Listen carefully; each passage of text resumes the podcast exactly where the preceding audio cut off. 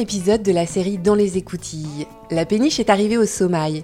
Un épisode unique entre navigation et retour à terre. Une dernière aventure où Diane, la matelote du Tourmente, nous emmène à bord. Marie et les jeunes nous apprennent avec humour deux mots du canal du Midi. Sur les rythmes du groupe Kalam et Adil Smali, on part dans les coulisses du démontage et de l'après-festival avec Manu, Pauline, Josie et Lucas. On dit piloter une péniche, donc euh, l'action de, de manœuvrer une péniche, on va dire. Et naviguer, c'est l'action de euh, flotter sur l'eau. euh. Tout est dans l'anticipation et, sur, le poste de contrôle, on a une manette qui sert, qui est l'inverseur, qui sert à aller à la fin, faire avant, arrière et point mort, en gros. Et une manette qui sert à mettre plus ou moins de gaz. Donc, euh, si on est dans une situation, euh, dans un virage très serré, par exemple, euh, il va falloir mettre plus de gaz pour pouvoir envoyer plus de vitesse pour pouvoir tourner plus vite ou faire marche arrière si besoin. Bon, normalement, il n'y a pas besoin de faire marche arrière, mais c'est possible en tout cas. Et, voilà, tout est dans l'antici- dans- dans l'anticipation, puisqu'effectivement, le, le nez du bateau et le cul du bateau ne vont pas à la même vitesse et ne, réagissent pas pareil dans les virages et tout ça. Qu'est-ce que ça implique de faire demi-tour au niveau des manœuvres? Ça, ça implique euh, de trouver déjà un endroit pour pouvoir faire demi-tour. Il n'y en a pas partout. Donc, euh, dans le midi, on appelle ça un viradou. C'est un endroit dans le canal où les berges de chaque côté sont un peu plus creusées pour pouvoir euh, faire rentrer une péniche en largeur. Et, euh, et donc ça c'est euh, le plus compliqué puisque euh, là actuellement on est obligé de retraverser deux écluses, repasser deux écluses pour pouvoir aller au prochain viradou qui est au-dessus de l'écluse de l'aiguille et, et pour ensuite pouvoir repartir. Et, et des fois, on peut perdre, enfin aujourd'hui, on va perdre plus d'une heure pour pouvoir faire demi-tour. Quelles sont les difficultés que l'on rencontre? Euh, alors dans cette section, bon, sur tout le canal du Midi, mais plus particulièrement ici dans l'Aude, c'est euh, d'interagir avec les autres usagers. Donc euh, très souvent, ce sont des bateaux de location qui sont loués par des particuliers pour euh, deux jours, une semaine, deux semaines. Comme ils n'ont pas de permis, pas d'expérience, c'est très compliqué parce qu'on peut jamais savoir comment est-ce qu'ils vont réagir. Ils ont très euh, souvent euh, peu de notion du, ralentissement. Donc c'est ça le plus compliqué, je trouve, en tout cas ici, c'est d'avoir affaire à des personnes qui sont complètement inexpérimentées et, euh, et qui ont des réactions tout à fait disproportionnées. euh, avec nous, un bateau qui a énormément d'inertie et donc qui ne peut pas forcément s'arrêter net, euh, qui ne peut pas du tout s'arrêter net d'ailleurs.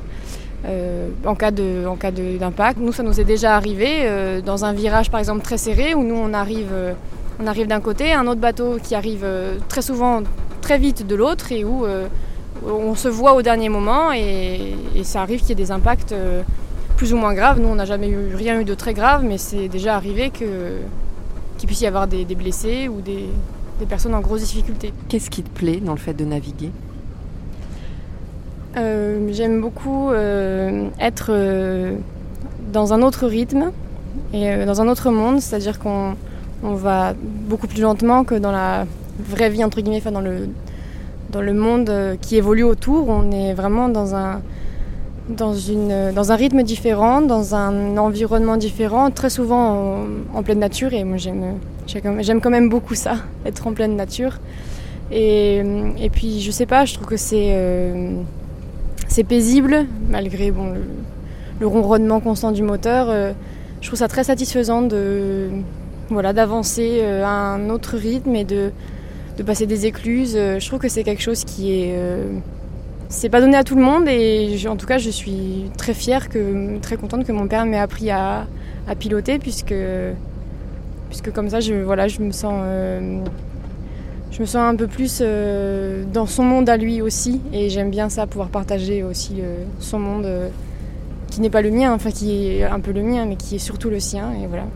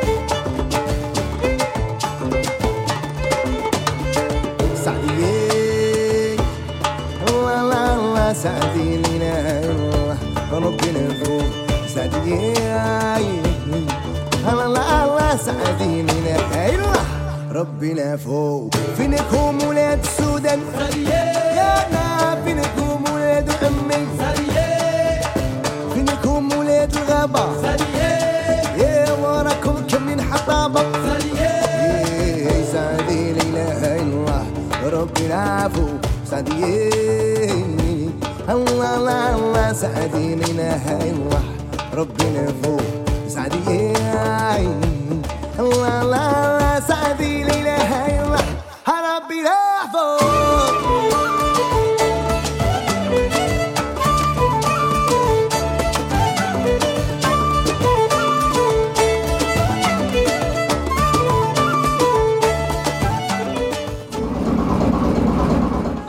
A fun de calo. Este a fun de calo. Este a fun de calo. Este a fun de calo. Este a fun de calo. Este a fun de calo. Este a fun de calo. Este a fun de calo. Este a fun de calo. Este a fun de calo. Hey, on a fond de Euh, Qu'est-ce que c'est un pétardier? J'ai j'ai dit un pétard. C'est pas ça Alors c'est un pétardier. Donc si c'était un pétard, on dirait un pétard. Je sais pas. C'est un mec qui fait de la pétanque sur l'eau. C'est un tétard. C'est quelqu'un qui lance des pétards. Non. On se rapproche, on se rapproche du but. Ouais. ouais. Elle aussi, elle aussi, elle a les dictionnaires. C'est... C'est sûr, c'est obligé. Ils ont les- Ils ont lu On les dictionnaires, c'est pour ça qu'ils quand sont on est en difficulté dans- sur un bateau, parce que ça fait une lumière dans le ciel. Donc c'est cette- c'est la personne qui, qui lance cette fusée dans le ciel. C'est pas les gens qui ramassent euh, les déchets au bord de l'eau Alors c'est dans la construction du canal. Je vous aide un peu. Attends. C'est pas faire fuir les pigeons. Euh, non, c'était un métier en fait pendant la construction du canal du Midi, pendant, quand ils creusaient le canal. Il y a des gens qui, qui installaient de la dynamite en fait pour faire casser la roche et on les appelait les pétardiers. Voilà. Voilà. Voilà. voilà. Ah, voilà. Vas-y. C'est un beau métier. Il y, a encore une. Ah ouais, t'imagines euh, En vrai, ça doit être le feu. T'arrives, tu ouais. mets de la t'as plus, pouf, ça exploserait. Euh. T'en veux encore un Bajoyer. Qu'est-ce que ça veut dire bajoyer Pas- Aboyer. Ah. S'amuser. Jouer. C'est un adjectif? Il est, il est un- bajoyer aujourd'hui. Ah, ça veut Du dire qu'il est pas joyeux. Du coup, c'est un adjectif ou pas? Ça veut dire, euh, en parlant du temps, ça veut dire qu'il fait pas joie. Ça veut dire qu'il fait pas, pas joyeux. Moi, je sais, moi, je sais. Il est pas joyeux. Ce mec, il est pas joyeux. Ça veut dire ce mec, il est dégoûté, genre. Il est pas content. Il est malheureux. Peut-être ça veut dire il est cocu. Il- Ah, il est, il- le bajoyer du village. Joyeux. Pas joyeux. Alors bajoyer, c'est juste les murs de maçonnerie qui font l'écluse. Voilà, c'est des murs qui sont un peu qui sont arrondis comme ça et qui servent à faire l'écluse, tout simplement.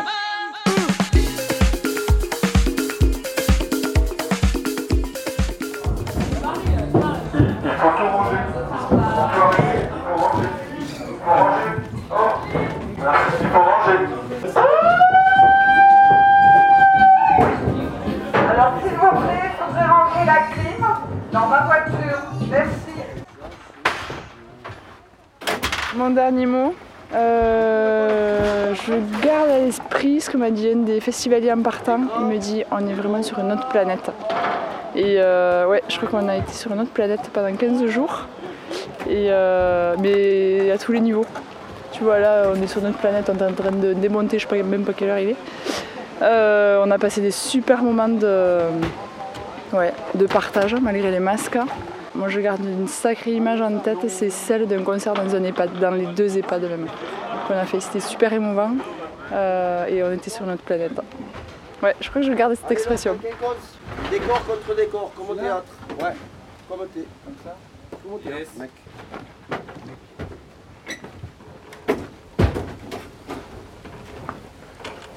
J'ai découvert euh, l'ambiance du festival euh, l'année dernière, mais je connaissais le festival déjà depuis quelques années. J'avais découvert euh, l'existence de Convivencia quand je travaillais dans un festival de musique du monde euh, en Lozère, Détour du Monde, en 2014. Et euh, l'année dernière, je faisais une formation de régie générale du spectacle et j'avais envie de, mettre en pratique tous les enseignements que j'avais reçus Et c'est là que je me suis rappelé de Convivencia et notamment de l'itinérance en péniche euh, sur le canal du Midi qui me faisait bien envie. Du coup, j'ai fait un stage l'année dernière en régie et cette année, j'ai remplacé euh, celle qui m'a euh, mis le pied à l'étrier, Paola, et qui avait d'autres projets cette année. Donc, je l'ai remplacée sur le poste de régie générale. Pour moi, cette édition, elle a été spéciale vraiment à plusieurs titres. Alors d'un côté, j'ai pas trop d'objets de comparaison puisque même si l'année dernière j'étais déjà euh, sur le festival, j'avais pas du tout les mêmes responsabilités, donc euh, je peux pas tout comparer entre ce qui s'est passé cette année et l'année dernière. Mais dans tous les cas, euh, on peut dire que 2020, euh, ça a été vraiment, vraiment, vraiment intense. On a déjà décidé de maintenir le festival assez tard dans l'année. Et ensuite, euh, tout le travail de préparation, il a été fait, euh, je peux dire, un peu en dernière minute. Quasiment trois mois d'écart euh, avec les autres années. Et donc, les particularités du festival, c'est que c'est un nouveau format à plusieurs titres. D'habitude, les concerts sont sur le pont de la péniche. Là, on a voulu réduire, réduire l'espace dé- dédié au public pour pouvoir mieux contrôler le nombre de personnes et que tout le monde puisse euh, apprécier le spectacle euh, en respectant les conditions, euh, les conditions sanitaires du contexte du Covid-19. Donc du coup, dans les particularités, il y a ça, c'était que au lieu que ce soit toujours des lieux ouverts, on avait des, espaces publics un peu plus fermés, un nombre de personnes un peu réduit, des groupes de musique qui jouaient sur des petites scènes ou, dans d'autres lieux pas forcément euh, dédiés à l'accueil de spectacles. Toutes ces choses-là, en fait, euh, qui étaient des contraintes posées euh, à la base, nous ont permis de finalement d'aller voir d'autres personnes, d'aller voir d'autres lieux. Et c'est ça qui- qu'on retiendra cette année, c'est bah, cette richesse-là des nouvelles rencontres. En cherchant de nouveaux lieux pour faire des concerts, on est allé par exemple, on a commencé dans un domaine viticole dans le Tarn-et-Garonne. On a pu aussi visiter euh, plusieurs euh, lieux euh, qui ont été particulièrement concernés par la crise du coronavirus. On s'est rendu deux fois dans des maisons de retraite, une fois dans une clinique. Et là, pour le coup, ça a été des moments très très très intenses au niveau émotionnel. Euh, ces, lieux ont, besoin d'ouverture après euh, tous ces mois de, confinement. Et du coup, euh, notre venue parmi les résidents et même le personnel aussi a, vraiment réveillé plein de, sensations un peu oubliées presque. Le fait de, de venir à eux et de leur apporter des musiques du monde, du coup, des musiques d'ailleurs, de l'extérieur. Les, les spectateurs résidents euh, vraiment ont, ont vraiment apprécié euh, ce, pas qu'on a fait vers eux et c'était c'était très fort pour tout le monde. Qu'est-ce que tu retiens de cette édition et quelles sont les idées euh, qui germent là déjà pour l'année prochaine? Bah, En fait, là, on a vu pendant sur les huit étapes du festival que malgré tout, eh bien, en fait, les, les spectateurs sont, sont au rendez-vous et on arrive quand même à créer euh, ce qu'on recherche, à créer euh, cette situation de partage et cette situation où on sort un peu du monde réel pour euh, grâce à la musique notamment. Et là, j'ai assisté à, plein de moments où, ouais, je sais pas, il y a quelque chose qui se passait, la petite magie du spectacle qui, prenait place, et, et ça malgré le contexte un peu compliqué où, voilà, on essaye de se protéger, euh, on essaye de se protéger les uns les autres. Ça, ça, continue de vivre, et je- donc je trouve ça très beau. Je pense qu'aussi le fait d'aller euh, voir des, personnes qui n'ont pas forcément accès aux concerts facilement, notamment euh, dans des hôpitaux ou des maisons de retraite, ça ce sont, des choses qu'on va vraiment retenir et pour nous ça a été vraiment hyper important de le faire cette année. Et vu les, les retours qu'on a eus, je suis sûr que ça va qu'on va continuer et, le développer parce que c'est très important, c'est le but de d'apporter quelque chose, d'apporter d'essayer d'apporter une ouverture euh, à tous et à toutes et je pense que ces petites choses là qu'on a créées cette année pour s'adapter au nouveau contexte, et ben finalement euh, ça va nous ça va continuer et ça va enrichir le festival euh, dans les années à venir.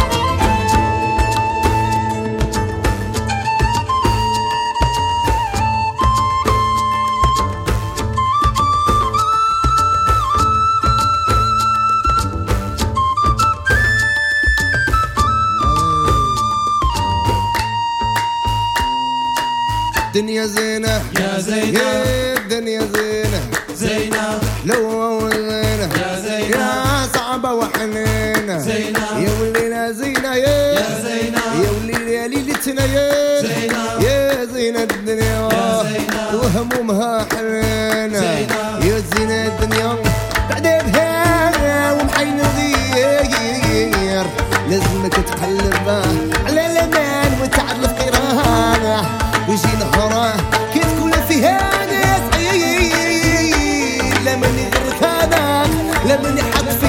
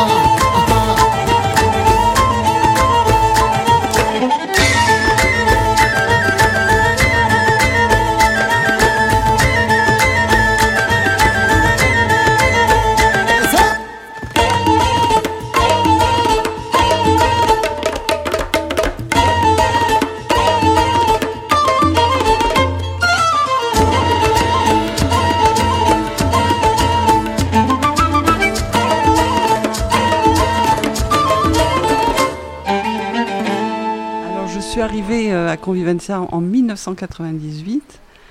Euh, je suis une amie de Jean-Marie qui a créé euh, ce festival et aussi l'association Convivencia.